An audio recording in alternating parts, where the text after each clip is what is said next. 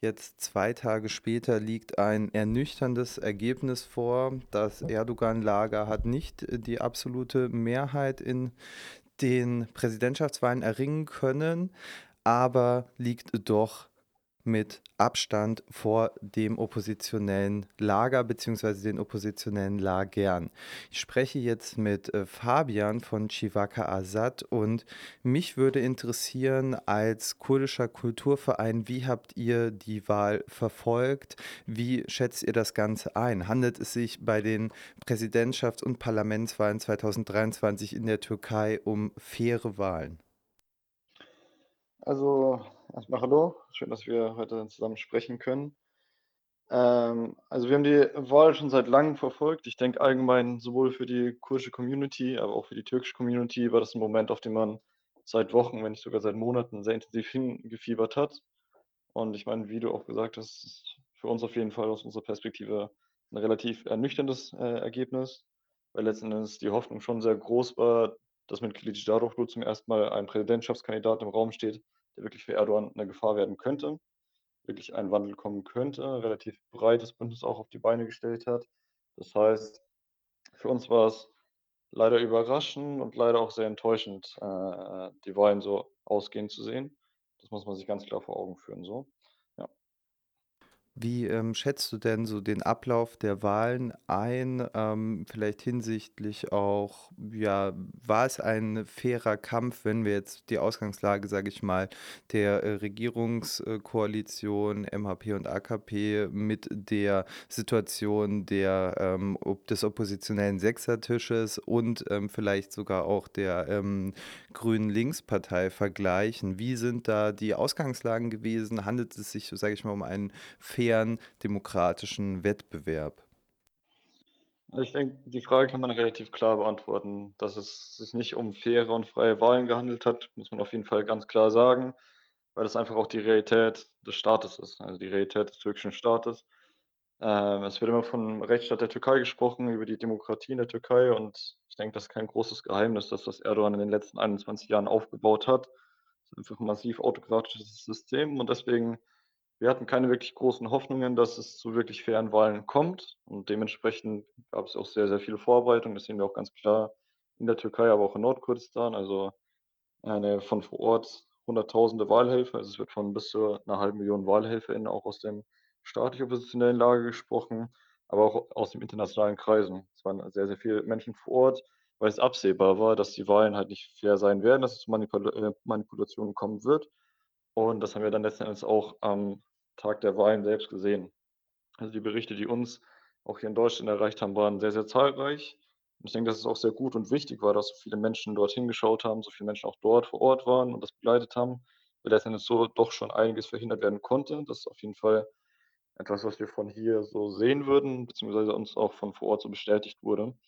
Aber trotzdem sehen wir, dass da sehr viel passiert ist. Also auf der einen Seite sehr viele Videos, die verbreitet wurden, insbesondere von AKP-AnhängerInnen, bei denen man sieht, wie halt doppelt Wahlzettel abgegeben werden, wie versucht wird, mehrere auf einmal zu stempeln, wie auch gezielt Menschen unter Druck gesetzt werden, zu sagen so: „Hey, zeig äh, mach 'n Bild davon, wen du gewählt hast. Ich will sehen, für wen du abgestimmt hast“, beziehungsweise Leute dazu zwingen wollten, auch wirklich offen zu wählen.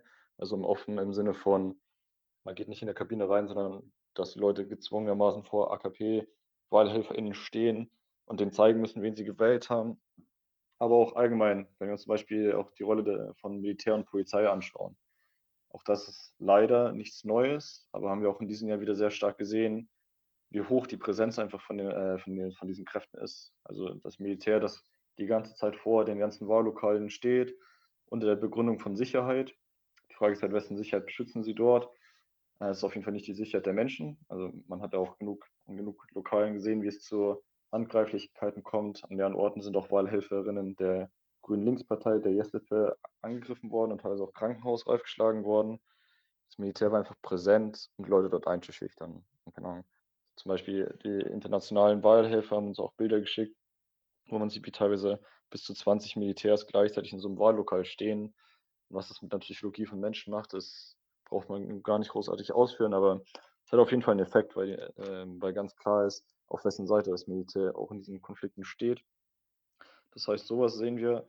Aber auch auf der anderen Seite, man, man muss sagen, der Staat ist cleverer geworden, wenn es darum geht, die Wahlen zu manipulieren. Also, was uns zum Beispiel auch sehr überrascht, was ich persönlich auch nicht kannte, ist, äh, 'ne Strategie, die die Vatan äh, Partei angewendet hat. Ist auch eine sehr nationalistische kleine Partei. Und zwar haben sie gezielt Tausende von Menschen als ihre eigenen Wahlhelferinnen angemeldet. Aber das sind halt eigentliche, äh, Mitglieder von der YesAppell gewesen und die sagen: „Ja, das sind unsere Wahlhelfer.“ Und am Tag der Wahlen gehen die Menschen halt hin und wollen ihre Stimme abgeben, können dies aber nicht, weil sie offiziell Wahlhelferinnen sind. Und als Wahlhelfer bräuchte man ein Dokument, das man mit sich bringt. Ohne das Dokument kann man selbst nicht wählen. Das heißt, es wurde effektiv auch so Tausenden von Menschen, äh, die Stimme geraubt. Das sind zum Beispiel neue Tricks, die sie sich aus äh, auch ausgedacht haben. Das heißt, während den Wahlen an sich sehen wir sehr viele Sachen in diese Richtung, aber auch vor den Wahlen schon. Und ich denke, das ist auch ein Aspekt, der gerne übersehen wird. Man muss sich auch anschauen, der Wahlkampf ist einfach unfair. Auf der einen Seite, wenn wir uns die Möglichkeiten anschauen, die Erdogan hat, mit dem Monopol, den er sich im Staat geschaffen hat, zum Beispiel, wenn es um das Fernsehen geht. Ich denke, dass das Fernsehen im, äh, gerade in der Türkei eine sehr große Rolle spiel, äh, spielt, wenn es um Wahlpropaganda geht. Da hat man teilweise auf 20, 30 Sendern gleichzeitig Erdogan gesehen, wie er stundenlang dort redet und diskutiert. Wenn man die oppositionellen Kandidaten, also jetzt zum Beispiel Kilic Daroglu, nicht mal einen Bruchteil von dieser Zeit sieht. Man sieht halt einfach, das sind staatliche Medien, die von der AKP auch gez äh, gezielt kontrolliert werden und das haben die auch bewusst genutzt. Also ich habe so gut wie nie beispielsweise die Grüne Linkspartei oder allgemein das Bündnis für Arbeit und Freiheit im wirklich staatlichen Fernsehen sehen können. Das mussten sie über ihre eigenen Sender außerhalb der Türkei organisieren. Das heißt, die Medienpräsenz ist viel, viel niedriger gewesen. Das Gleiche sehen wir auch auf den Straßen. Wenn sich die AKP, wenn sich die MHP, wenn sich andere Parteien verhältnismäßig frei auf den Straßen bewegen konnten, auf Menschen zugehen konnten, wurde gezielt, zum Beispiel die YesAppell wieder, aber auch die JHP, immer wieder bedrängt auf den Straßen, wurden immer wieder von der Polizei angegangen und mehrere YesAppell-Mitglieder, die halt im Vorhinein auch sehr medienwirksam festgenommen worden sind. Das heißt, auf der Seite kann man auch nicht wirklich von einem fairen Wahlkampf sprechen. Zeitweise ist ja auch zum Beispiel der HDP, als es noch nicht um die YesAppell ging, äh, sind ja auch die Gelder eingefroren worden. Das heißt, die hätten gar nicht die finanziellen Möglichkeiten, überhaupt diesen Wahlkampf zu betreiben. Das sehen wir natürlich alles in der Türkei, aber das Gleiche gilt auch außerhalb. Also wenn wir uns zum Beispiel das jetzt hier in Deutschland anschauen, sagen wir circa zwei Drittel der WählerInnen in Deutschland auch Erdogan gewählt. Das liegt zum einen daran, dass die Diaspora tendenziell sowieso immer ein bisschen konservativer ist, aber auch hier sieht man ganz klar, dass Erdogan einfach mehr Möglichkeiten hat. Klar war der Wahlkampf offiziell drei Monate vor den Wahlen an sich verboten, aber trotzdem ist das massiv betrieben worden. Und einer der stärksten Mechanismen, die der türkische Staat in Deutschland einfach hat, das größte Netzwerk, ist DITIB, die DITIB-Moscheen. Sprich, die Moscheen, die direkt an den Staatsapparat in der Türkei gebunden sind und dann direkt auch Erdogan persönlich unterstehen, also den Präsidenten persönlich unterstehen.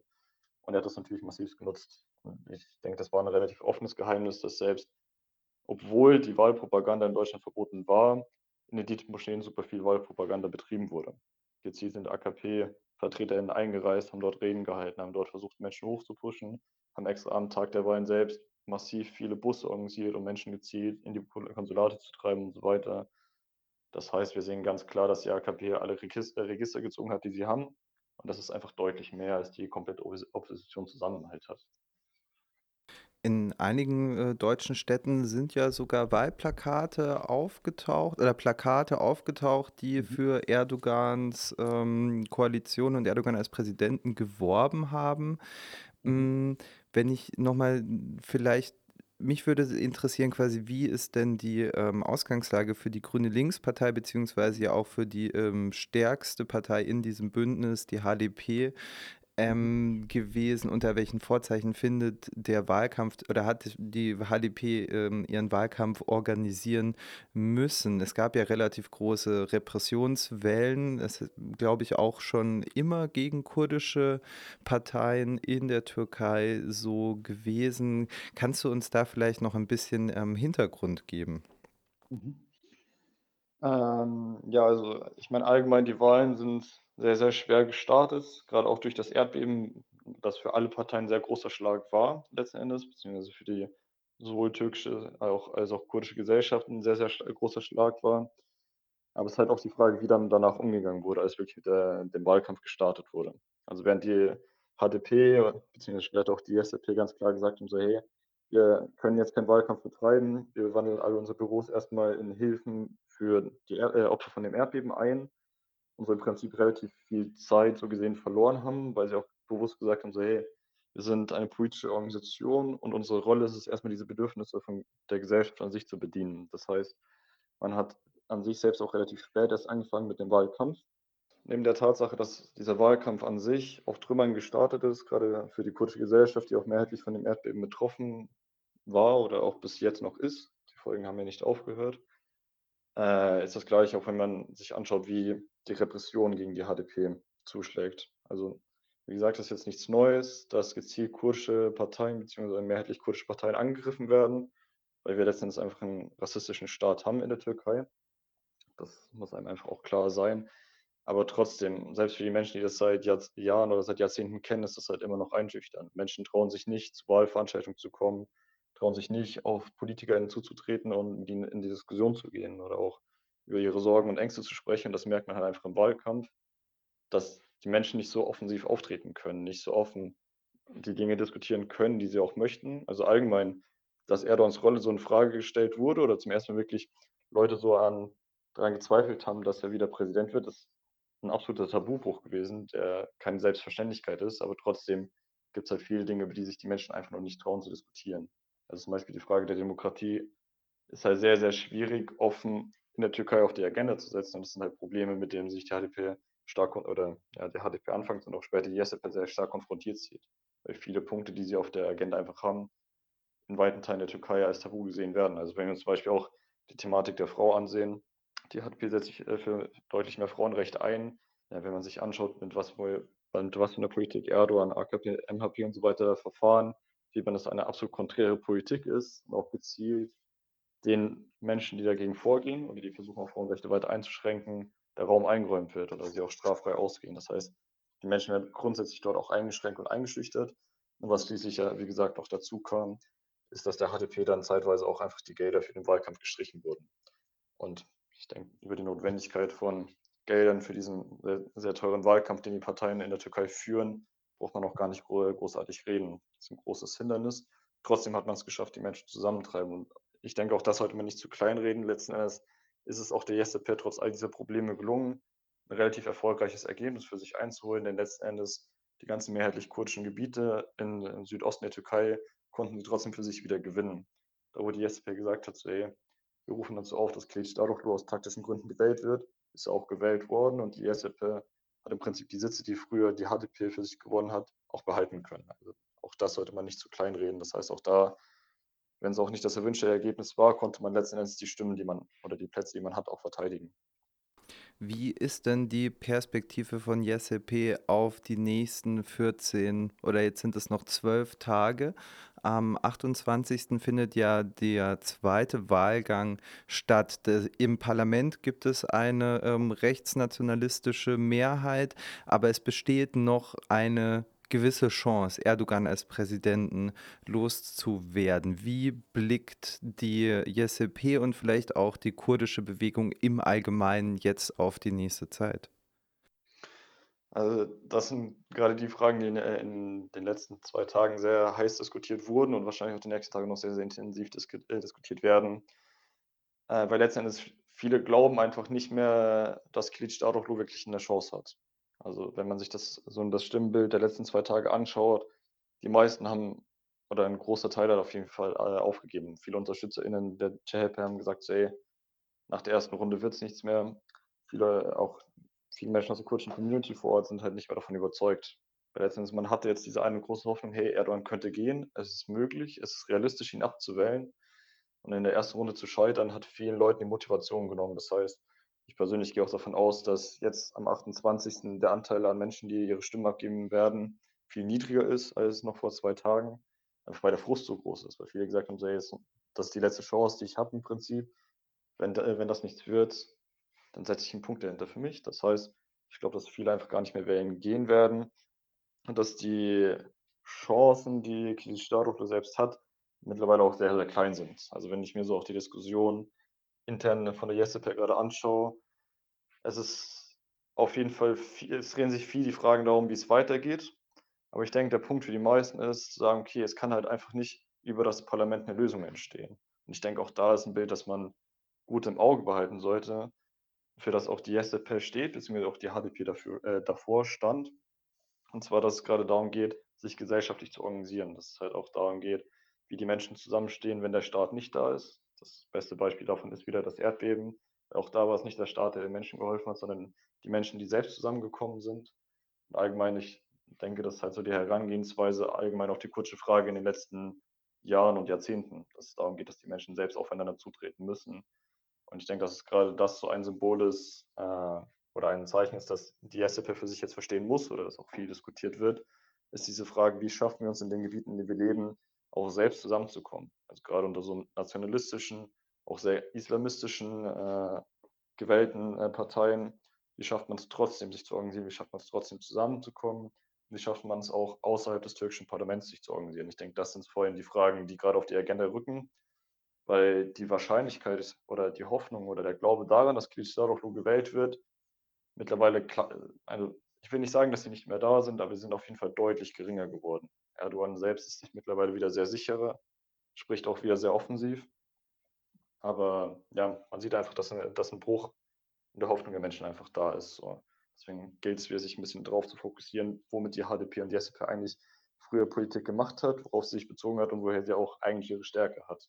Wie betrachtest du denn die äh, deutsche Außenpolitik im Verhältnis zur Türkei mhm. im Moment?